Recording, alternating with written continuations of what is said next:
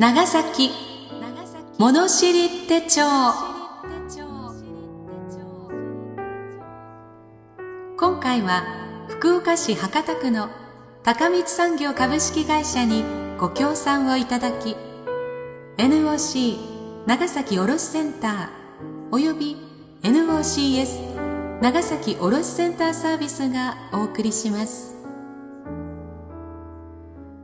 この番組は郷土史家として著名であった故長島昭一氏により昭和の時代 NBC 長崎放送で延べ1万回にわたりラジオ番組として放送された内容を同社が編集発刊した長崎物知り手帳全3巻をテキストとし故長島氏のご遺族および NBC 長崎放送の許諾をいただきその中から15エピソードを選び毎週配信しております。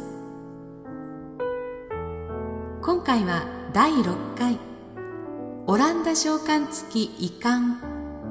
若いドイツ人シーボルトと日本女性の間の細やかで深い愛情の物語。お滝さんにまつわる3つのエピソードをまとめてお滝さん花の巻としてお送りします。読み手は歌の種でありたい。歌種の山田睦美です。しばらくの間お付き合いください。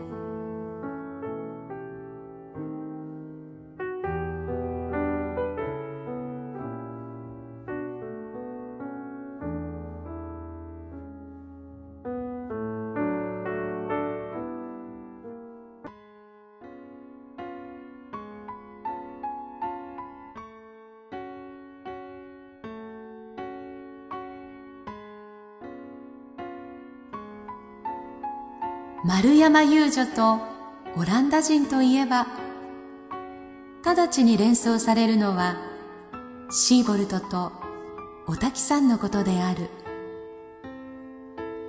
引田や抱え遊女園木がお滝さんの源氏名である。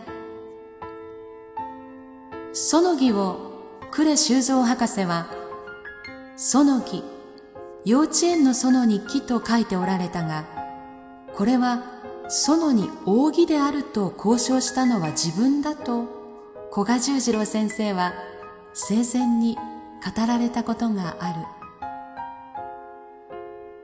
寄合町の引田屋宇太郎抱え遊女。園木が出島に呼び入れられたのは文政6年。1823年のことであったという。シーボルトは28歳。園木17歳であった。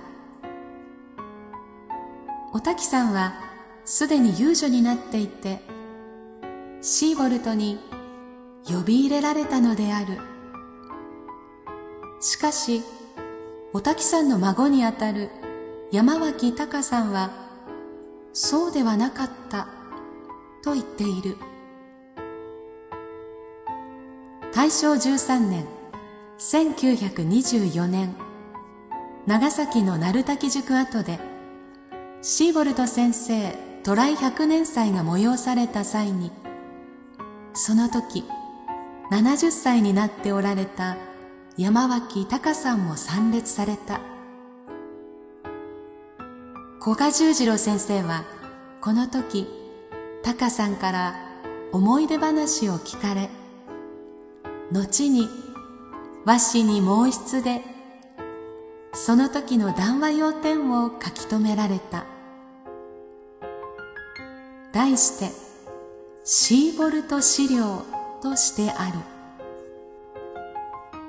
タカさんは昭和13年7月18日80歳で永眠された。タカさんの話によるとお滝さんは決して遊女ではなかった。シーボルトに見初められぜひにと望まれたのである。ところが同時に東人船の船主にも見初められぜひ妻にということになった。お滝さんはその頃築地西浜野町にあった島津藩用達服部家の駒遣いをしていたというのである。そこで結局くじ引きで決めることになりその挙句シーボルトに身を任せることになったという。ところがその頃は素人の女性は出島に入ることができないので丸山の引田屋に相談して園木と名乗り表向きは引田屋の遊女として出島へ入ったというのである。名義だけを借りて遊女屋に席を置き出島へ入る遊女を名付け遊女というのであるがお滝さんは名付け遊女であったと山脇隆さんは語っている。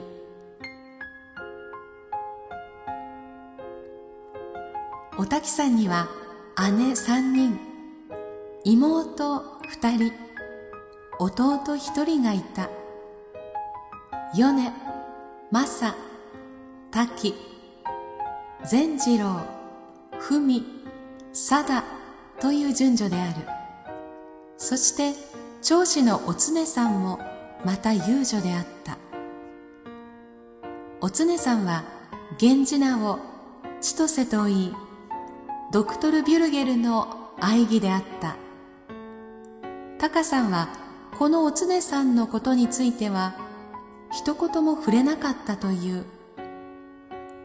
お常さんの存在を知らなかったのかもしれない。とにかくいずれにしても引田屋の遊女園木である。お滝さんはなかなか勝ち気で義教的な気質の持ち主であり親孝行であったというのも事実であろう。お滝さんの成果は銅座町のこんにゃく屋であった。銅座こんにゃくとして知られていたらしい。シーボルトとお滝さん園木との間に稲が生まれたのは文政10年1827年5月6日のことである。父シーボルト32歳。母園木21歳であった。この根血児が後に我が国最初の女医になった楠本稲であることは言うまでもない。楠本家の墓地は皇太寺と大恩寺の境俗称平振坂の上部にある。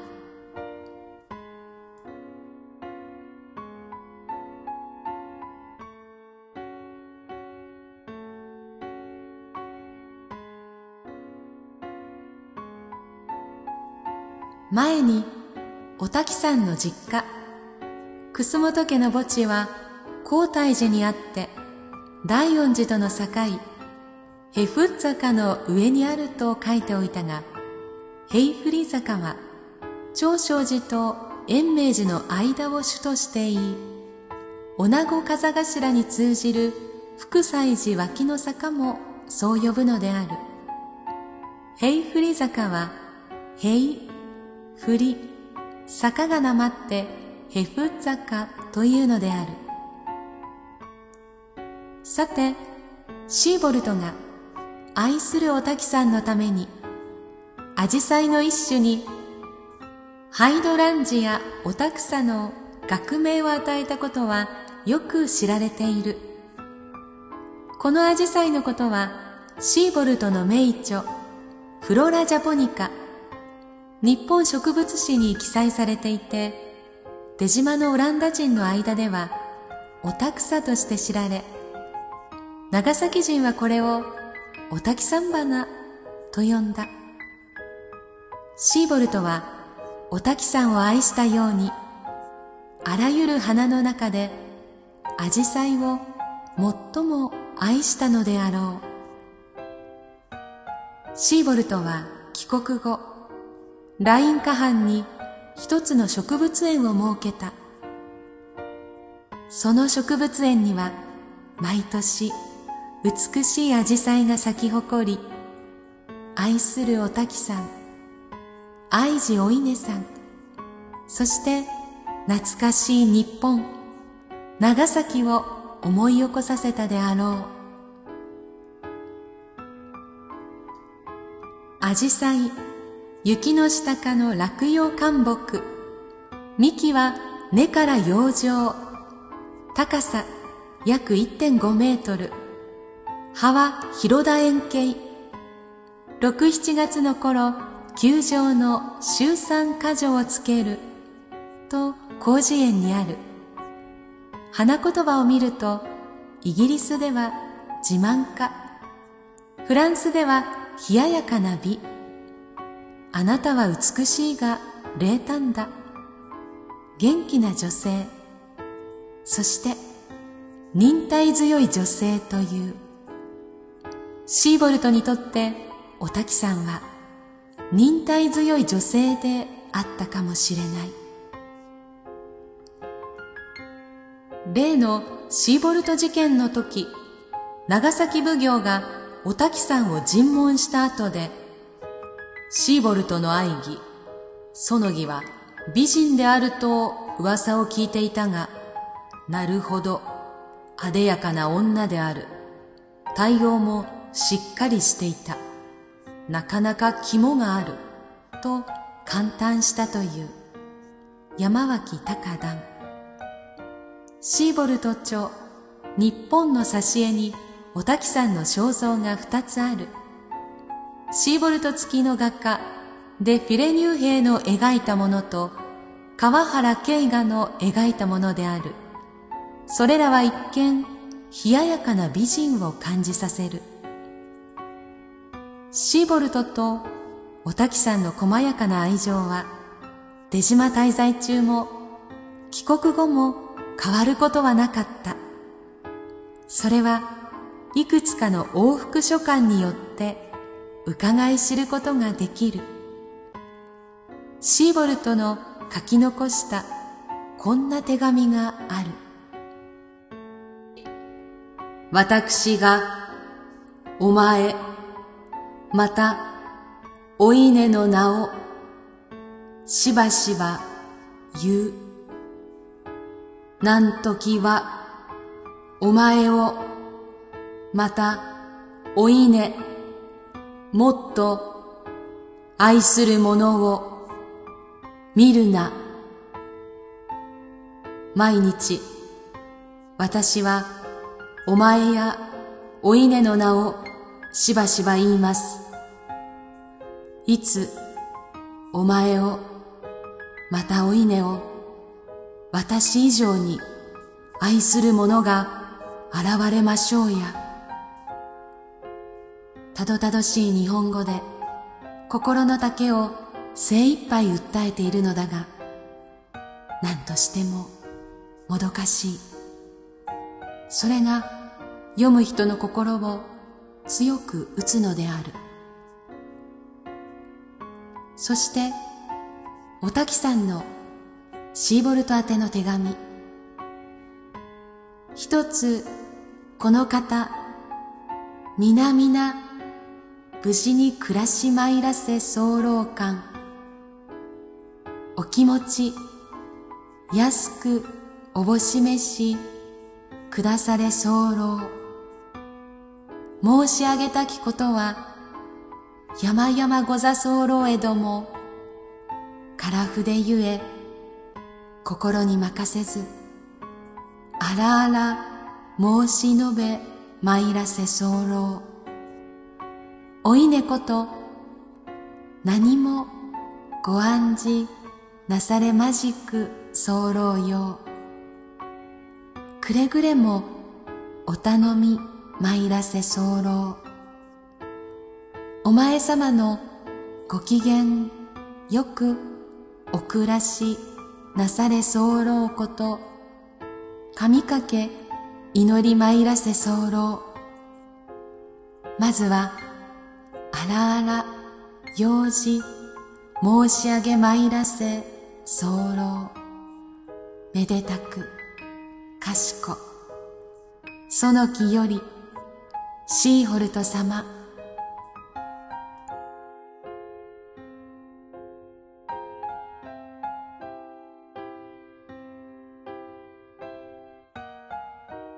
シーボルトが文政12年1829年の年末帰国の際に長崎の漆港に命じて皇后を作らせその蓋の表と裏にその儀とお稲の母子像を青替えにて散りばめさせ中に二人の髪の毛を入れて持ち帰り肌身離さず懐かしい二人の面影を忍んでいた。という話は有名である。後に安政の開国となり再び日本を訪れたシーボルトは出島のカピタン部屋で30年ぶりにお滝さんお稲さんと涙の対面をする。安政のご開国で祖父シーボルトが再びやってまいりました際、出島のカピタン部屋で祖母滝、母稲、私の三人は会見をいたしました。その際、祖父は肌身離さず所持いたしておりました祖母と母の毛髪それに祖母と母の像を描きました。青貝細工の皇后などを私たちに見せましてどんな日もどんな日も決してお前たちのことを忘れた日はなかったと申しました。それで祖母滝も母稲も胸がいっぱいになって泣きました。と、シーボルトの孫、山脇隆さんは語っている。時にシーボルトは64歳、おたきさん53歳、お稲さんは33歳、そしておたかさんは8歳になっていた。青貝細工の皇后と毛髪はお滝さんに渡された。これは後に楠本家から長崎市立博物館に寄贈された。今日、同博物館所蔵の黒漆、青貝細工張りシーボルト祭祀像合紙というのがこれで国指定の重要文化財である。シーボルトのお滝さん母子に対する愛情の深さを最高に物語る記念品である。ところで、天保元年1830年11月15日付、お滝さんからシーボルト宛て書簡の中に、私ことお母上様へタバコ入れ一つ、またお前様へも同じもの一つ、差し上げつかまつり候。最初のものには愛事、お稲の姿。今一つ、最後のものには私とお稲の二人の姿。なかなか巧妙に取り書きたるものご座候天保元年はシーボルト帰国の翌年である。このお滝さんの手紙によれば青貝の皇后はお滝さんがシーボルトに送ったことになる。タバコ入れは青貝細工漆器花タバコ入れである。この絵姿を描いたのは絵師川原慶賀であり出島入りの青貝屋が制作したものとされている。お母上様とあるのはシーボルトの母堂マリア・アポルロニア・ヨセフィンのことである。なおこの皇后のお滝さんの絵姿の衣服の紋章はシーボルト家の紋章がつけてあることにも注目したい。シーボルトは再トライの時に長男アレキサンデル・シーボルトを伴っていた。シーボルトは帰国後15年間は独身を通し1845年ベルリンでイダ・ベレネ・カロリネ・フォン・ガーゲルンと結婚した。シーボルトは50歳。神父は26歳であった。二人の間に三男二女が生まれた。一方おたきさんはシーボルトと別れた時に23歳。お稲さんは3歳であった。根血の子を抱えたおたきさんの苦難の道が始まる。天保2年1831年おたきさんからシーボルトに宛てた手紙に今年正月に余儀なく義理にて耐えかし申し候とある。相手は籠町の和三郎だが月町の俵屋時次郎であったとも言う。この和三郎は時次郎と同一人物ではなかったかとも言われる。明治2年4月12日おたきさんは63歳で亡くなった。子宮がんであった。おたきさんは病床でオランダイチゴを欲しがった。お稲さんは八方手を尽くして探し出し母に勧めた。おたきさんはオランダイチゴを味わいながらもはやこの世に思い残すことはなかと満足げにつぶやいたという。オランダイチゴはシーボルトの好物だったのである。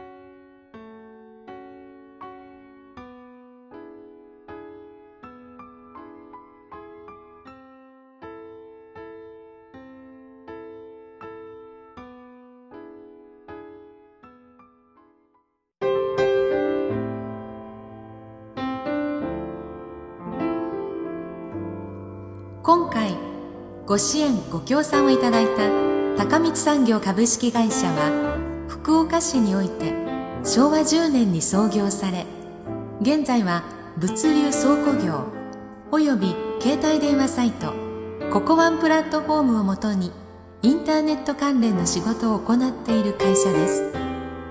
特にココワンはテレビ東京と合弁会社を設立し日本全国をエリアとして事業展開しております。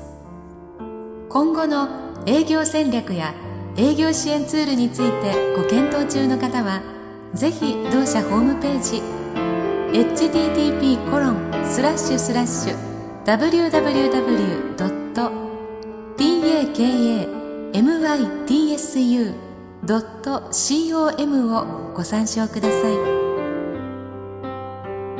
の番組は長崎の郷土の歴史を思い起こしていただく趣旨で今回を含め全15回にわたって NOC 長崎卸センター NOCS 長崎卸センターサービスが配信いたします。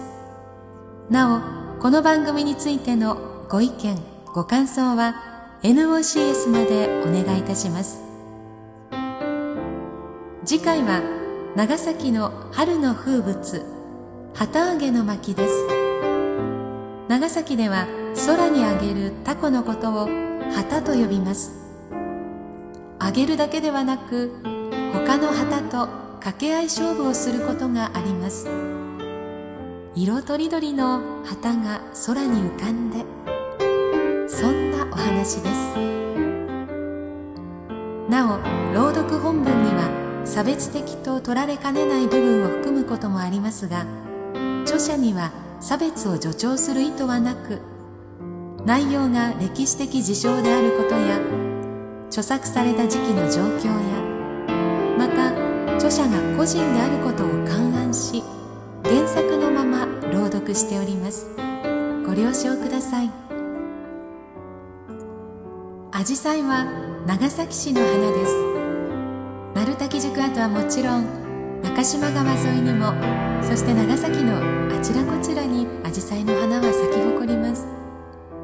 私山田睦美の持ち歌に「花歌」という歌がありまして花の中に潜むひたむきな愛。花を見る心にもその愛は届くと歌うんですけれどお滝さんはシーボルトが長崎を離れた後アジサイの花をどんな思いで眺めていたんでしょうか？桜の花を待つようにアジサイの花が咲く頃を待っていらしたんでしょうか？この長崎の町でアジサイの花を見つめてお滝さんの思いお滝さんの愛を感じたいと思います。ではまた次回までさようなら。うたた寝の山田睦美でした。